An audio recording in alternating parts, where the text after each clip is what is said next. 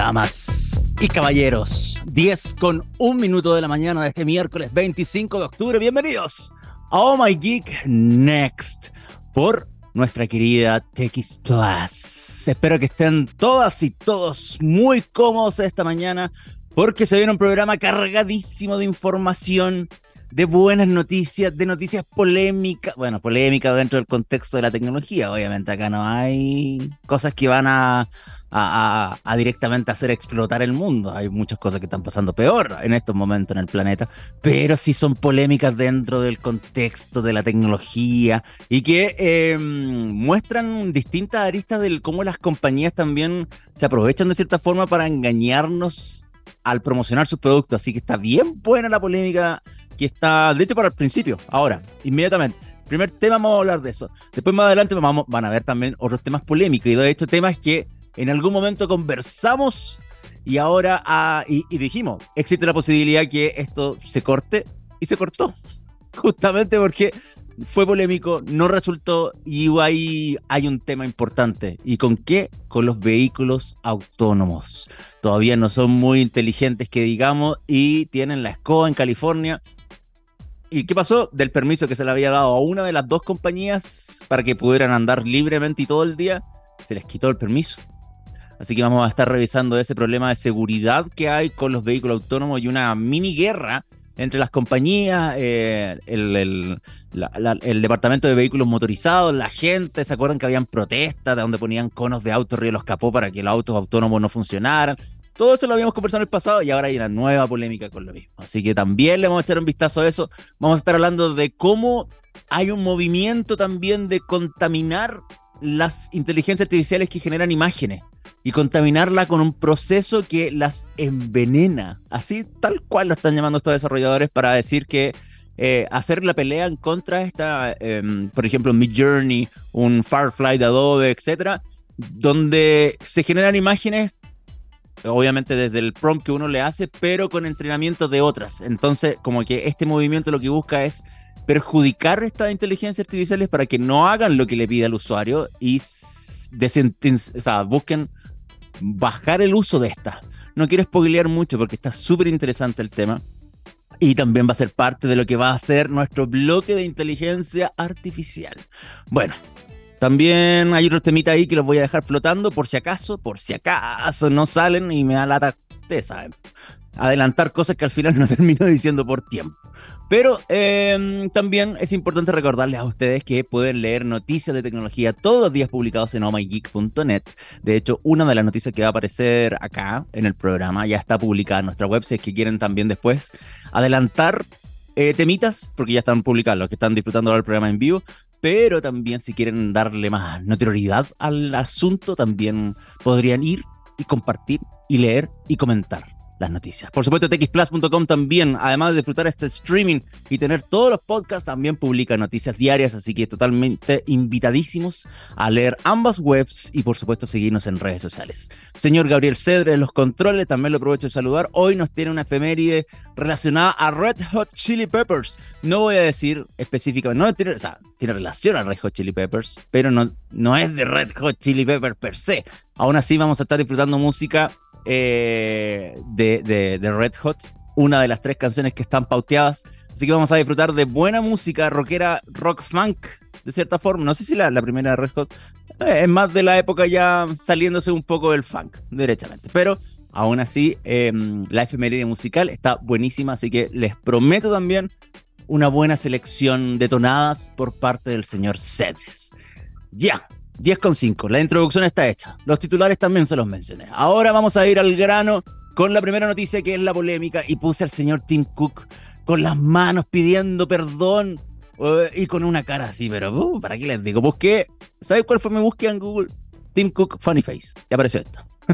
y quería esta foto porque justamente eh, Apple, estamos a pocos días, mandó una invitación ayer y la publicó en su web que el día 30 de octubre, o sea, el próximo lunes, hay evento de Max. Y esto, y según lo que dice, por ejemplo, el señor Garman, que es uno de los filtradores más conocidos de Apple, es que veríamos nuevos iMac y MacBook Pro, eh, incluyendo al nuevo procesador eh, M3, que por supuesto sería el, corazón de este anuncio. Y eh, a solo días de eso hay una, una acusación directamente a Apple. Y esto está publicado en nuestra web. Después les voy a mostrar el link. Pero por momento vamos a seguir viendo la foto de Tim Cook. Hay una acusación de lavado verde por parte de Apple, o sea, de greenwashing. No sé si conocen ese concepto, el de greenwashing, cuando las compañías, por ejemplo, eh, lo que buscan es, eh, en una práctica de marketing, utilizan lo que está ocurriendo, por ejemplo, en el medio ambiente, utilizan el cambio climático para crear una imagen eh, de como de responsabilidad ecológica y al final no es así. Y hay muchas organizaciones que están observando este tipo de situaciones e incluso la Unión Europea quiere regular cuando las empresas de tecnología o cualquier otra utilizan conceptos relacionados con la lucha contra el cambio climático solamente para vender productos tecnológicos, por ejemplo. Y en el caso de acá, con lo de Apple, se le acusa directamente de greenwashing, de lavado, con acusaciones que apuntan, por ejemplo, cuando presentaron el Apple Watch y otros modelos de dispositivos diciendo como son los primeros productos carbono neutral. Y ese tipo de frases molestó a algunas personas, a algunas organizaciones de consumidores y de medioambientales en Europa.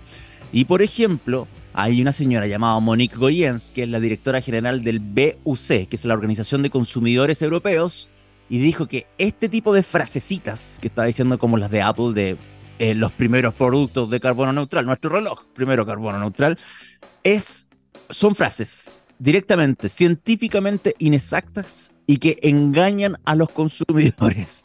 Esa es la parada que están teniendo frente a este tipo de cuestiones que, que yo le encuentro la razón, ¿ah? porque a la larga eh, es la nueva moda de la empresa tecnológica. Apple le hizo un corto a la Pachamama a la madre naturaleza en la presentación del iPhone, ¿se acuerdan? Que fue un corto de como 10 minutos haciendo como una parodia, que estaban ellos como una reunión y Tim Cook ahí estaba con los ejecutivos y aparecía la madre naturaleza personalizada en persona y llegaba y les contaban sobre sus procesos.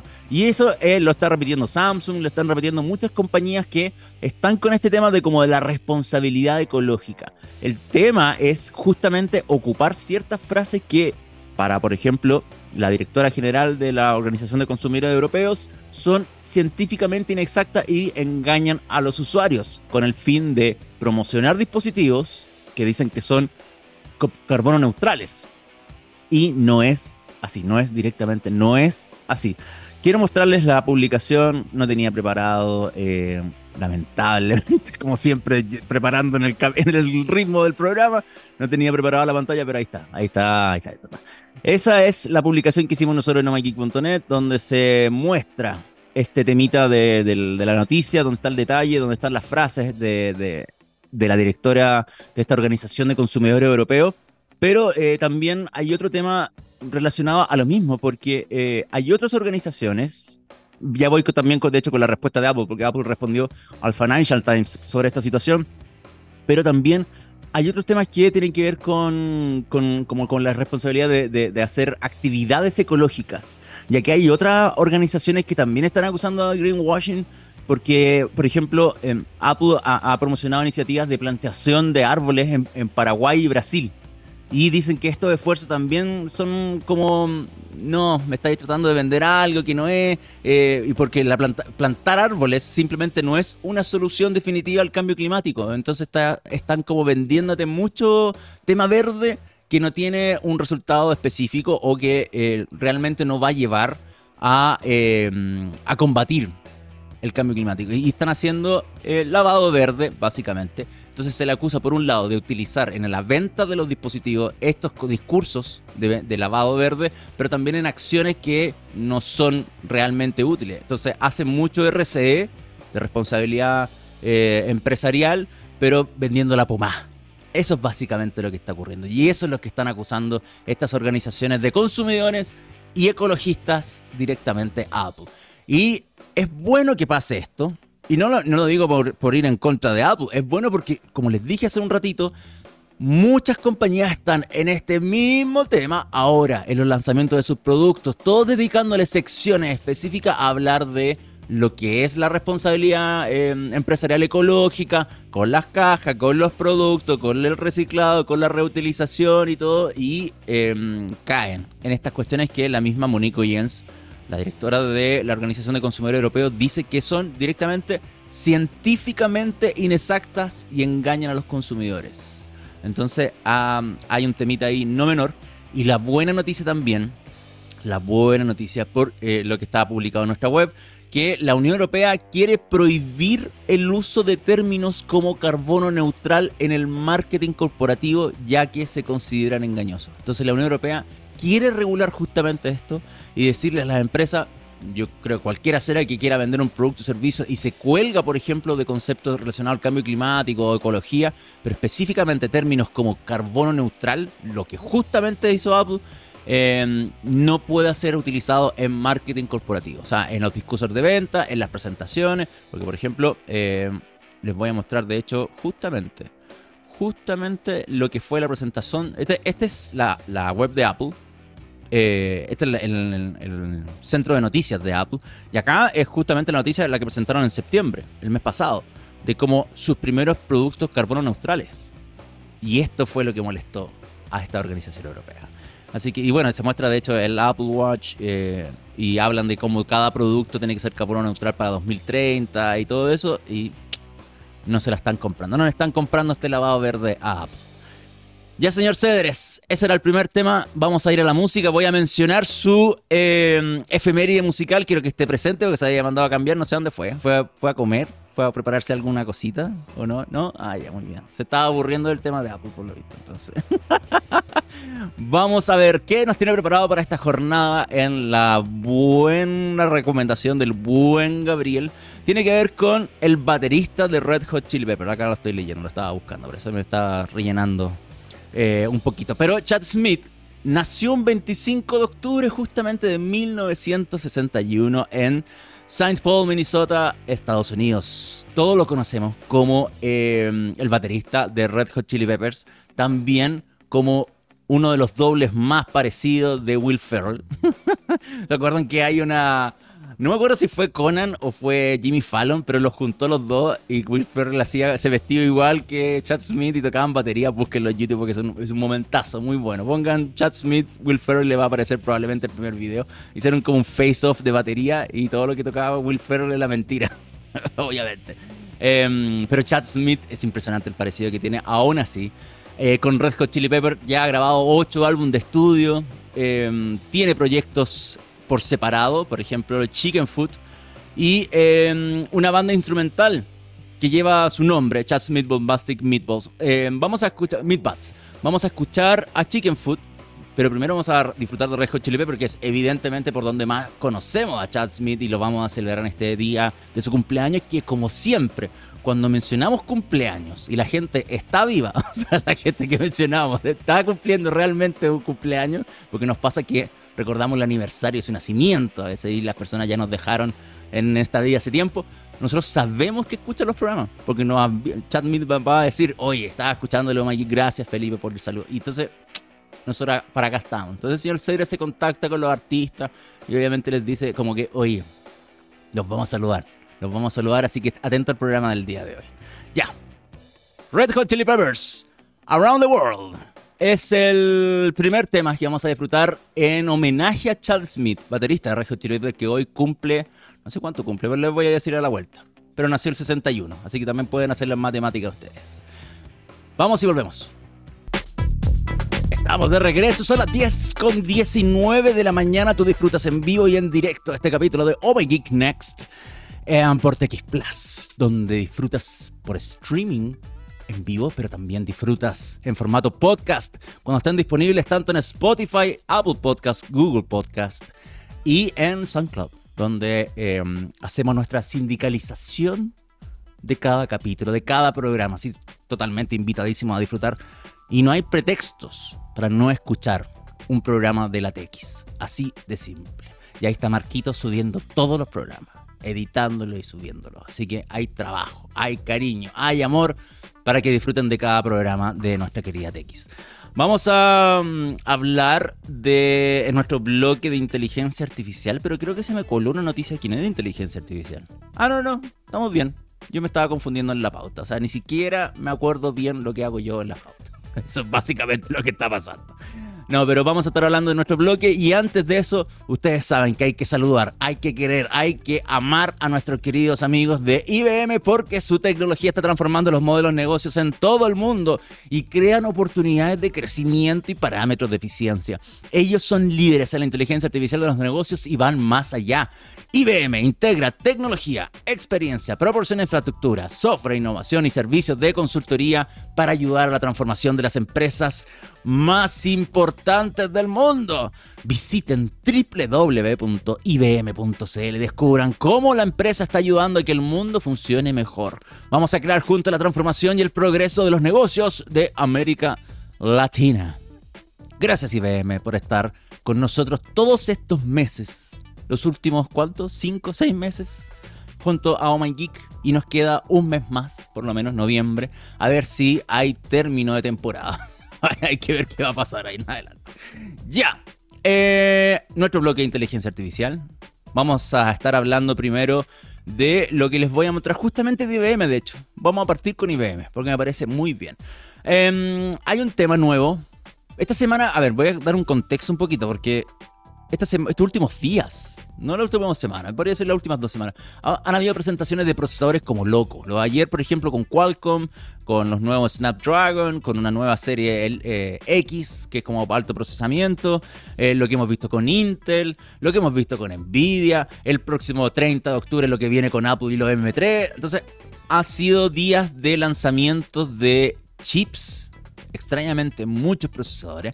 Y lo que presenta ahora eh, IBM no es un producto que va a salir al consumo por ahora, pero es, un trabajo de investigación y desarrollo que está pasando en el laboratorio de investigación de California de IBM, donde se introdujo a un concepto llamado North Pole. O sea, em, y este es un prototipo de chip que em, la idea es buscar la forma más eficiente de llevar inteligencia artificial. Y este tema lo hemos hablado bastante porque, ¿se acuerdan cuando les mencionaba que los centros de datos de inteligencia artificial chupan energía como locos? Bueno, hemos estado dándole vueltas a este tema las últimas semanas porque justamente han ocurrido eh, situaciones donde las empresas ya se están cuestionando este tema porque sale caro. Sale caro tener inteligencia artificial. Imagínense que OpenAI todavía no les da 100% al palo a su negocio, pese a que ChatGPT es exitoso, pese a que a DALI también le ha ido bien eh, y que han podido crecer, pero los modelos de venta em, no dan necesariamente lo, que cuesta mantener una inteligencia artificial corriendo. Entonces es complejo, no es tan fácil llegar y presentar una cuestión como es de este tipo. Y de ahí lo que, viene, lo que está pasando con IBM es que, claro, North Pole viene a, buscar a que sea un chip de inteligencia artificial, pero que sea tremendamente eficiente a nivel energético. Y lo que viene acá em, es una innovación en arquitectura, donde North Pole em, se presenta porque se inspira en el cerebro humano y está tratando de cambiar la estructura tradicional de cómo los procesadores conversan con la memoria, por ejemplo, la memoria RAM, para poder hacer procesamiento de cosas. Y eh, lo, que, lo que presenta North Pole es como eh, una extensión de otro chip que, está inspirado en el cerebro y que se llama True North.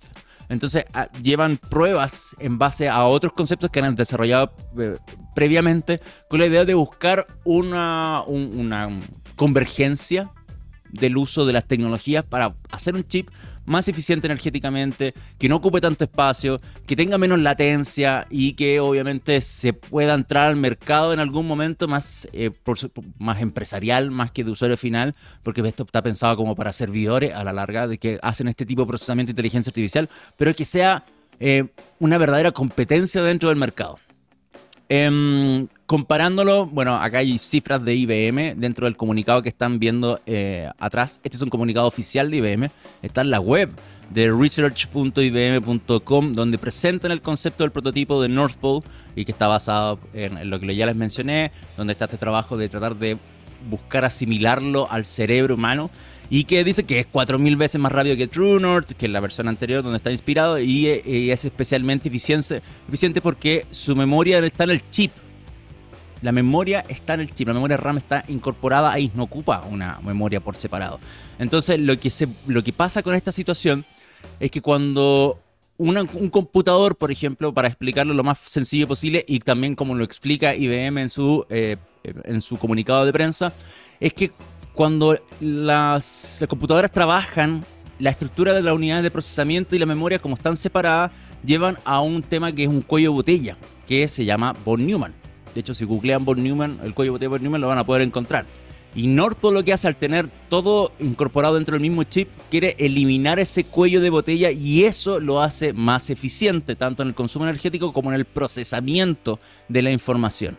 Entonces, lo que apunta eh, a la larga IBM a hacer un chip híbrido, ya que tengan las aplicaciones o sea, que tenga potencialmente la capacidad de ser pensado y utilizado para inteligencia artificial. Entonces por eso como que la visión futura de esto, que si bien representa un avance significativo dentro de IBM, es un trabajo que sigue en continuación, por eso es un prototipo solamente y, lo que están buscando es hacer un producto que sea competible, o sea, competente y capaz de ir a la pelea junto a otros que están en la misma también.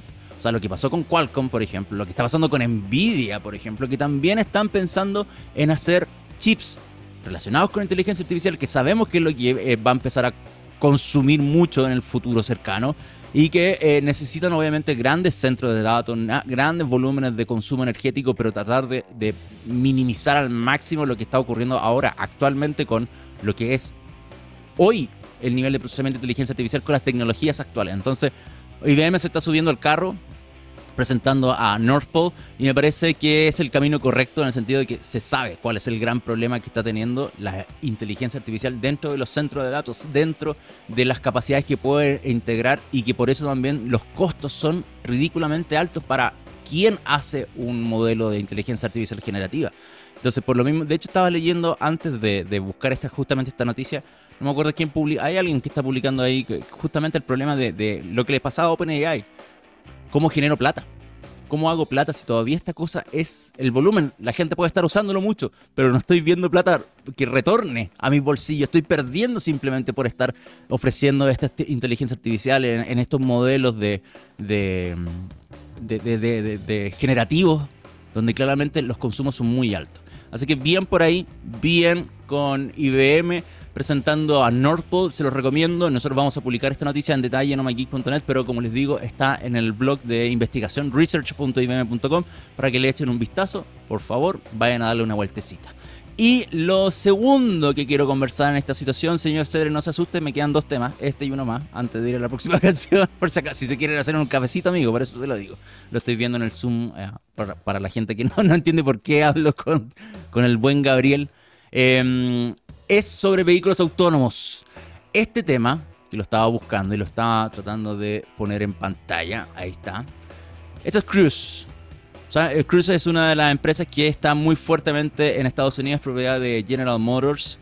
Estaba buscando el llevar los taxis sin conductor a un nivel ya comercial y definitivo y ha existido una pelea entre lo que ha querido hacer General Motors y lo que quería hacer Google también por su lado. Eh, en California específicamente estoy hablando, que de hecho eh, Cruz quiere irse a Japón y quiere también explotar otros mercados saliendo del estadounidense y creo que eso podría ser una buena movida, pero este tipo de cuestiones igual podrían arrastrarse y ser un saco que, que van a llevar a cualquier parte del mundo porque eh, el Departamento de Vehículos Motorizados de California había dado una autorización a las dos empresas, a la de Google y a la de General Motors, de poder funcionar todo el día con sus taxis y de forma autónoma algo que fue reclamado por organizaciones en San Francisco, por ejemplo. ¿Se acuerdan de la protesta que yo les contaba de los conos que se los ponían en el capó de los automóviles para que el auto autónomo se, simplemente se bloquearan? Porque eso les pasa. Encontraron una forma muy simple y barata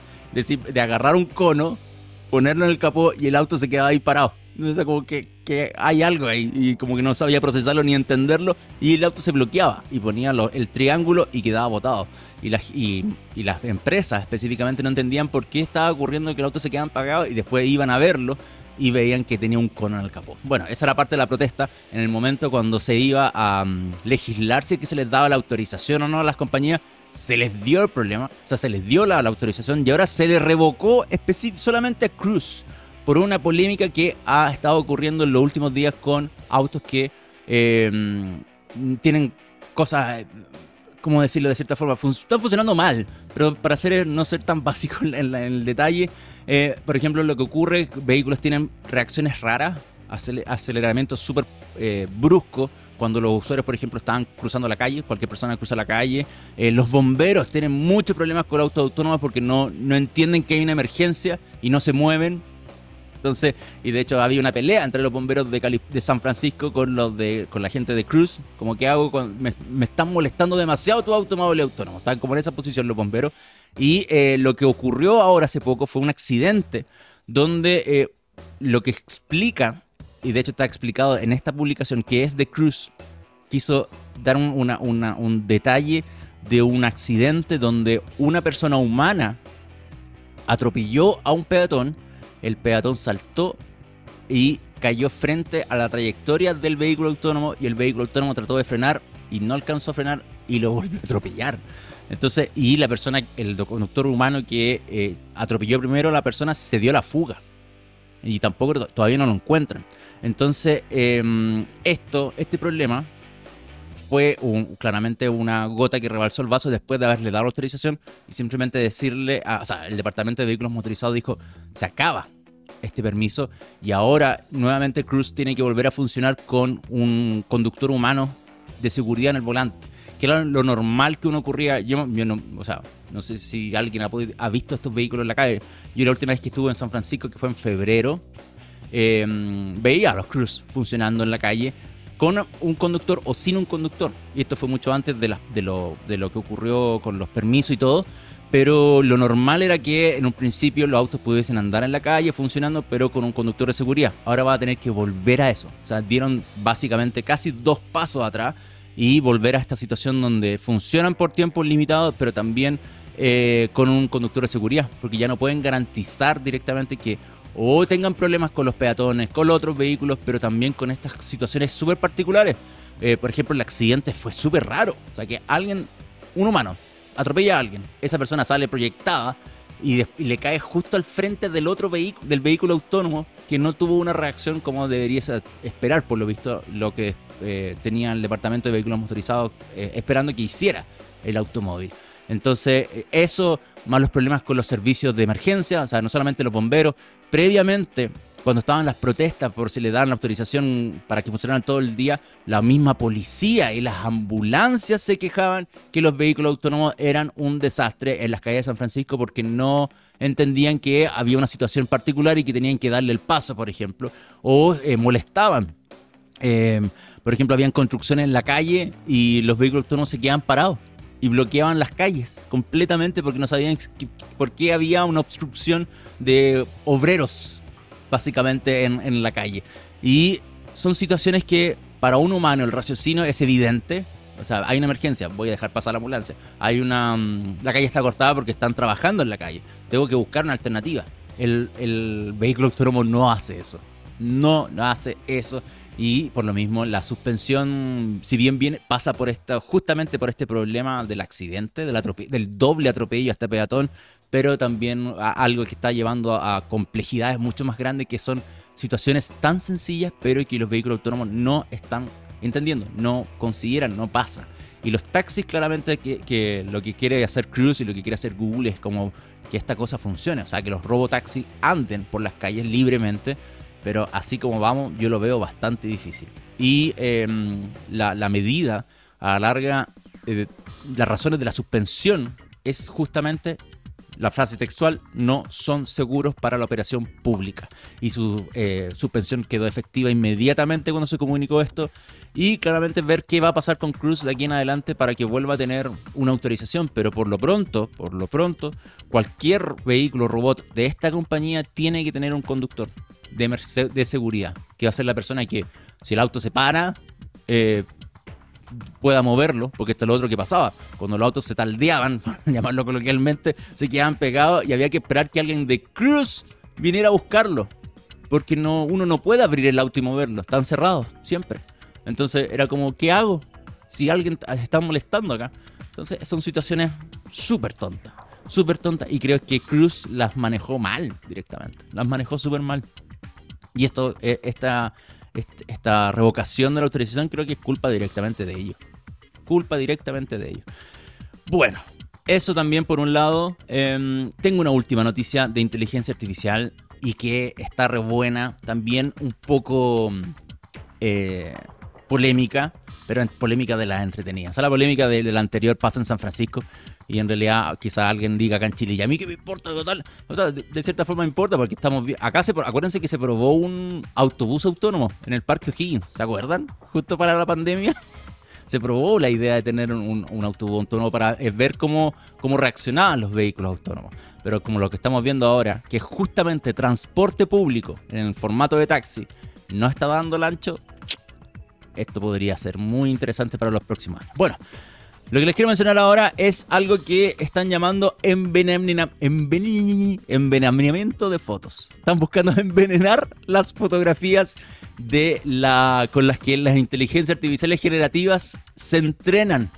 O sea, por ejemplo, un Mid Journey, un Adobe Firefly, eh, un DALI, cualquiera que ustedes conozcan, incluso las de aplicaciones móviles, cualquiera que esté por ahí, hay una idea de que los artistas quieran buscar envenenar por estar frustrados con estas inteligencias artificiales que están utilizando sus, sus obras sin permiso para su entrenamiento eh, y así, y así, empezar a, a que den resultados negativos, a que den resultados que no corresponden y a alterarlos a tal punto su entrenamiento o su visión de, de inteligencia artificial generativa que, por ejemplo, si yo le pido un perro, me termina siendo un gato ese es el nivel de manejo que están haciendo y eh, está publicado en este estudio donde están liderados por estas personas, em, donde lo que se está buscando es hacer un envenenar, una inyección de millones de... Y ellos le llaman envenenar así, literal, porque lo que están haciendo es buscar inyectar imágenes envenenadas que por pixel confunden a las inteligencias artificiales las confunden. Y acá, por ejemplo, hay, este, este es el estudio completo. Este es el estudio completo, este es el, extracto que estaba publicado en, esta web. Nosotros lo vamos a publicar en nomageek.net con todos los links por si lo quieren ver más adelante, porque llegar no es tan fácil en, este sentido, a, diferencia del otro estudio que le mostré de IBM, por ejemplo. Pero eh, el PDF eh, tiene un detalle bastante interesante, pero también tiene un detalle gráfico. Y em, acá hay un concepto de, cómo envenenan la, la, inteligencia artificial. Entonces, como un modelo limpio, si yo le pido un perro, me va a hacer un perro.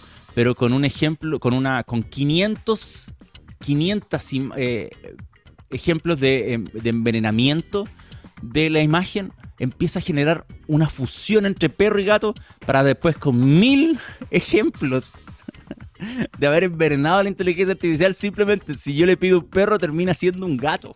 Y es algo realmente increíble. O sea, claramente las inteligencias artificiales se, se entrenan y las empresas están siendo sin asco, ¿ah? sin asco, utilizando fotografías em, que, que, claramente nunca un artista le dio permiso para que se entrenaran. Y, y a mí yo he visto yo he visto situaciones donde le he pedido prompts, por ejemplo, a cierta inteligencia artificial y calcan sin asco eh, imágenes que yo había encontrado hace tiempo y que en algún momento ocupé incluso en Oh My Geek, en la web, em, por Google Image.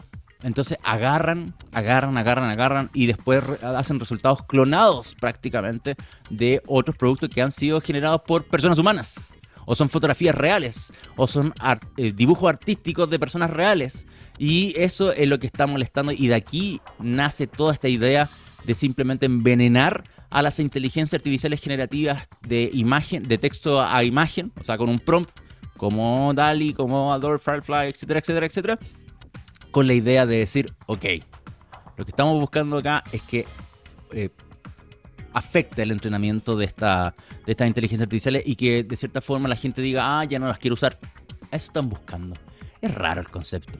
O sea, dentro de todo, eh, Ben Sao, que es uno de los autores, de hecho acá está, el último que está en, eh, publicado acá, voy a arrendar un poquito esto para que se vea mejor.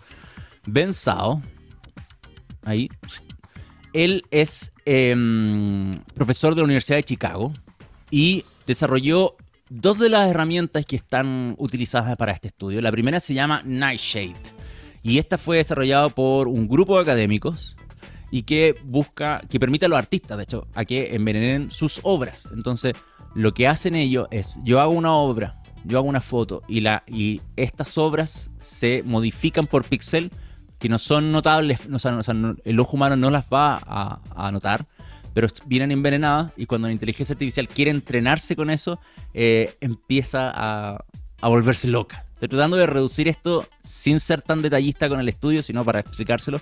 Y eh, Ben Sao hizo otra herramienta que se llama Glaze, que también lo que hace y lo que permite es que los artistas enmascaren su estilo personal.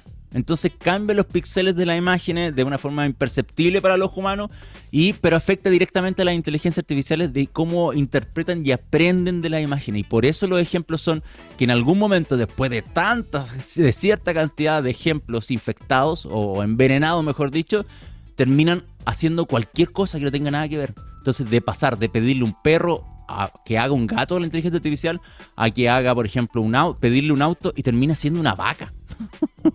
Entonces es eh, un producto bastante interesante de lo que se está haciendo y es una búsqueda nuevamente como de protección al arte. O sea, esta herramienta aprovecha el hecho que las empresas y los modelos de inteligencia artificial necesitan muchas cantidades de datos para su entrenamiento y cuando se modifican las imágenes, los artistas eh, pueden confundir estos procesos de entrenamiento y así puedan proteger sus obras al ser simplemente utilizadas sin permiso, que eso es lo que está ocurriendo. Estamos viendo demandas por todos lados y estamos viendo, ah, por ejemplo, el caso de Adobe fue sin asco. Las fotos que yo tenía acá las ocupé todas para entrenar a Firefly.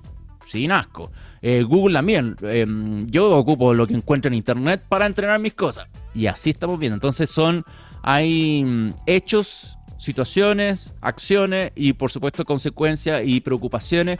Y el mundo del arte es uno de los que más está preocupado. O sea, yo he visto, eh, de hecho, cercanos míos que trabajan, por ejemplo, en, hacer cómics, en el entintado, en la generación de imágenes y están preocupados por cómo no necesariamente se preocupan de la, de la simpleza de cómo, oh, nos van a quitar el trabajo, así como tipo South Park, they took our jobs, sino es como de, mm, de ocupan mis obras para su entrenamiento. Yo creo que por ahí va la cosa mucho más grave. Así que, eh, aún así, em, creo que me parece interesante lo que está ocurriendo. Pese a que es una guerra, esta es una, declaración de guerra entre artistas y, empresas de inteligencia artificial generativa.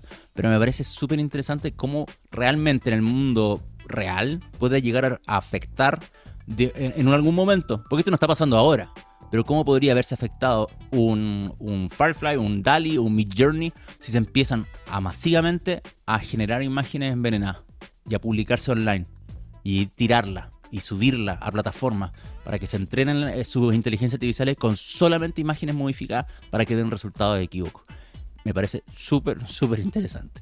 Bueno, esto eh, está publicado. Si, de hecho, yo creo que si buscan Ben Sao eh, y ponen Glaze, puedan dar con, con, este texto, pero aún así nosotros lo vamos a publicar con detalle en omageek.net por si quieren echarle un vistazo a la noticia más adelante y vean el ya no el extracto, sino vean el estudio completo en PDF donde se dan los ejemplos de las imágenes originales con, la con el resultado que puede ser envenenado. Muy bueno, muy interesante. Ya, ahora sí que sí. Ahora sí que sí, señor Cedres. Nos vamos a ir a la música porque estamos recordando a Chad Smith, o sea, recordando, no, lo estamos celebrando porque hoy es el día de su cumpleaños. Y en Oh My Gig Next le tenemos un regalo que es recordarlo simplemente. No hay plata para regalo. Lo, vamos, lo estamos recordando, poniendo su música. Y eso significa que eh, alguien lo va a volver a escuchar y esa reproducción que va a tener en Spotify le va a significar 0,00 centavos y ese va a ser nuestro regalo. Recordarlo y que la gente ponga de play y gane algo de platita. Así que de cierta forma Chad Smith gana con esta celebración que le estamos haciendo en nuestro programa. Y que en realidad es parte de eh, el dato del buen Gabriel. Esta es la efeméride que elige mi querido Gabriel Cedres toda la semana. Bueno, Nació un día como hoy, tiene 62 años, le prometí ese dato. Nació el 61, 25 de octubre. Em, ya escuchamos a Red Hot Chili Peppers. Ahora es el momento de escuchar al supergrupo Chicken Foot, que está eh, claramente son todo, mm, todas estas bandas californianas. Con toda esta banda californiana, Red Hot Chili Peppers, Inco, que son todos así como, ah, loquillos, fanqueros, rockeros.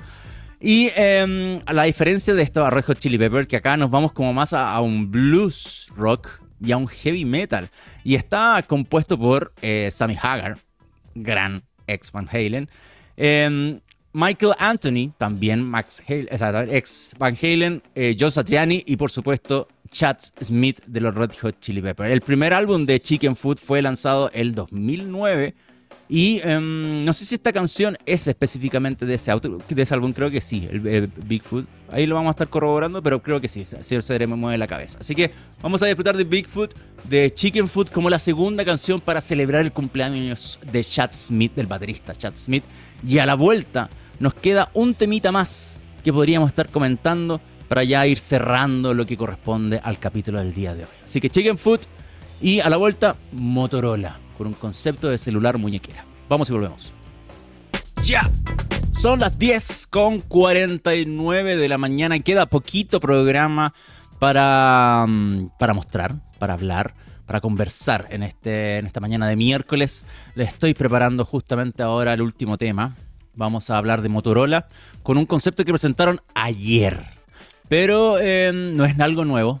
Para nada. O sea, se los voy a tirar desde un principio. No es algo completamente nuevo. Eso que está aquí. O sea, esta es la publicación en realidad de muchas cosas que presentaron ayer. Pero em, lo que es interesante para mí es justamente este video, si no me equivoco. Creo que es este video. A ver. sí, este video. Lo vamos a dejar ahí cargando un poquito porque como parece que lo suben en un servidor de China porque anda horrorosamente lento. Yo ya traté de reproducirlo al principio y no, anduvo muy bien. Pero el tema es que eh, el año pasado, y esto lo hablamos en el Next segunda temporada, lo hablamos el año pasado, de hecho. Motorola había presentado em, un concepto de celular y computador enrollable. Entonces las pantallas se estiraban. y lo mostró en un celular y lo mostró en un computador, un computador Lenovo. Y esto lo, hizo en un evento que se llama el Lenovo Tech World. Y esto fue en el Lenovo Tech World 2022 y ahora en el Lenovo Tech World 2023, que fue ayer, mostraron este concepto, que es un prototipo y que ahora sí lo voy a dejar corriendo el video, de un celular que a la larga se dobla a tal punto que queda como una pulsera. También puede así como quedarse así como paradito en el escritorio, doblado de cierta forma para dejarlo en la mesita ahí de cuando uno se va a acostar. Entonces, a la larga es mostrar lo que son las posibles las pantallas enrollables, pero en este sentido que también pueda conservar no solamente la, mm, posición, sino que también tenga experiencias distintas. O sea, lo que está mostrando acá en este video cortísimo, no, no, no hubo mucho más, más que mostrar, es directamente que lo voy a dejar en pausa, de hecho. Ahí, para que quede justo ahí. Ahí está, perfecto. Cuando, por ejemplo, el dispositivo está desplegado completamente, es un celular Android completo. Pero cuando está flectado, cuando está doblado en tu brazo o, en una posición donde claramente quede casi como una C, básicamente, eh, el dispositivo cambia y tiene una pantalla obviamente más pequeña, porque lo que alcanza a ver uno directamente, y se adapta directamente. Entonces, el celular, o sea, el dispositivo porque es un híbrido entre celular y pulsera. Mientras está abierto, tiene una pantalla de 6,9 pulgadas em, completamente plana, pero cuando se adapta a esto pasa a otro modelo. Y es justo la experiencia que estamos viendo, por ejemplo, para seguir hablando de Motorola y no tomar a otra compañía de ejemplo, que podría pasar con Samsung o con Oppo, pero eh, lo que está pasando con los Razer. Por ejemplo, los últimos Razer 40 que tienen la pantallita atrás, cuando el celular flexible está abierto, funciona como una pantalla completa, cuando está cerrado tiene la pantallita chiquitita. Esto es lo mismo en experiencia, se te busca, o sea, tener el dispositivo abierto, que sea un celular, pero cuando está utilizado así, que tenga una pantalla pequeña para usos específicos. Y en este caso como más de uso de pulsera, de reloj de pulsera. Em, es súper bueno el concepto, no es algo nuevo, se los vengo diciendo eso, porque hace años eh, había, por ejemplo, una interacción de una universidad de California o sea, perdón, una universidad de Canadá, si no me equivoco, donde había alguien que estaba trabajando con pantallas flexibles para llegar a hacer un concepto similar. En el 2019 Samsung patentó un teléfono pulsera y que fue una noticia que obviamente fue comentada porque en ese momento recién estábamos descubriendo el Galaxy Fold, ya todo este concepto de celulares flexibles y Samsung ya estaba patentando algo que era justamente como esto.